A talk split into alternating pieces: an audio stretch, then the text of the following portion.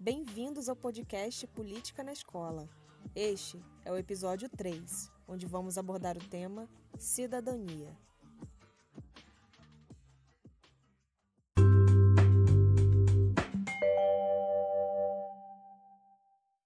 Para falar de cidadania e o que ela representa, eu preciso recorrer um pouco à história, porque ela ganha aqui no Brasil um novo significado após o ano de 1988 com a nova Constituição Federal, que inclusive é conhecida como cidadã. Mas que significado é esse? Eu posso afirmar que a cidadania é um conjunto de direitos e deveres que nós temos enquanto cidadãos. Mas o que vocês devem entender é que a visão que nós temos hoje sobre o que é ser cidadão no Brasil é fruto de uma construção histórica do nosso país. E é na Constituição Federal de 88 que estão pautados os nossos direitos civis, sociais e políticos. Pronto. Eu já disse que existem três tipos de direitos que nós temos de acordo com a lei enquanto cidadãos. Mas o que, que eles significam? E eu vou citar aqui os exemplos. Um exemplo de direito político que nós temos é o voto. Nós temos o direito de escolher os nossos representantes políticos a partir dos 16 anos e dever a partir dos 18. E é muito comum quando a gente pergunta a alguém sobre cidadania ou o que é ser cidadão, a pessoa logo responde que é poder votar. E isso é verdade, mas não é só isso.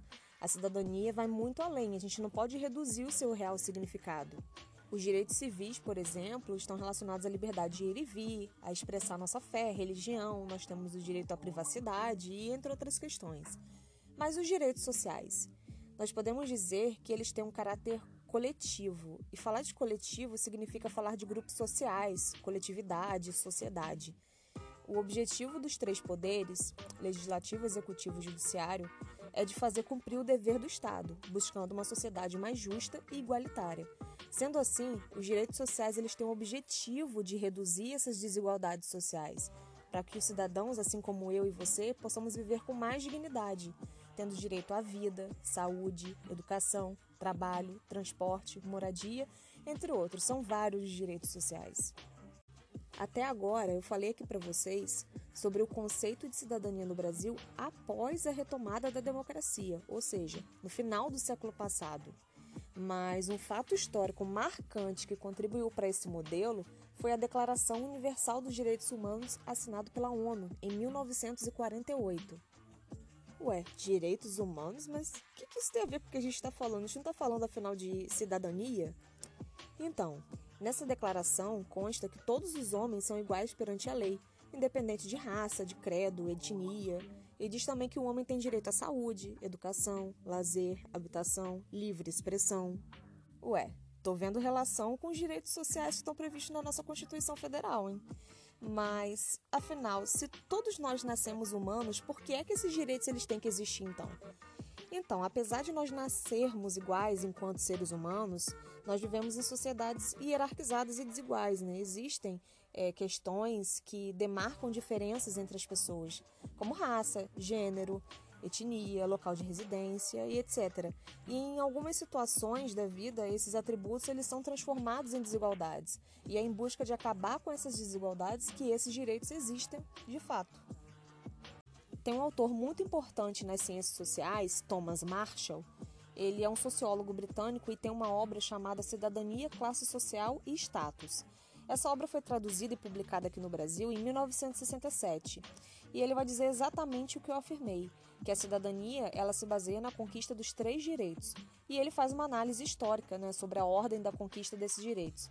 Como Marshall é inglês, lógico que a obra dele que ele escreveu né, foi baseada na história do seu país. O Brasil, por exemplo, não seguiu a mesma sequência, porque os direitos de um país vão estar relacionados à sua própria história. E como o nosso modelo democrático é recente, ainda estamos caminhando para sua consolidação. É claro, né, nós já avançamos muito, mas ainda tem muito trabalho pela frente. Mas para isso, nós devemos cumprir com os nossos deveres e exercer os nossos direitos. Em 2013, caiu uma questão no Enem que se relaciona com esse conteúdo que a gente está abordando aqui nesse episódio. O enunciado apresentava a fala de um homem com 44 anos de idade, dizendo que ele presenciou uma grande transformação sobre a condição dos homens e mulheres gays nos Estados Unidos. E aí ele disse que quando ele nasceu, as relações e as demonstrações homoafetivas eram ilegais em todo o país, menos em um estado. Então a pergunta dessa questão era justamente para o estudante apontar o que, que foi necessário para transformar essa realidade. E a resposta era sobre a ampliação da noção de cidadania. E isso é uma questão muito importante para ser pensada, porque quando se é cidadão de fato, é necessário que os nossos direitos estejam garantidos.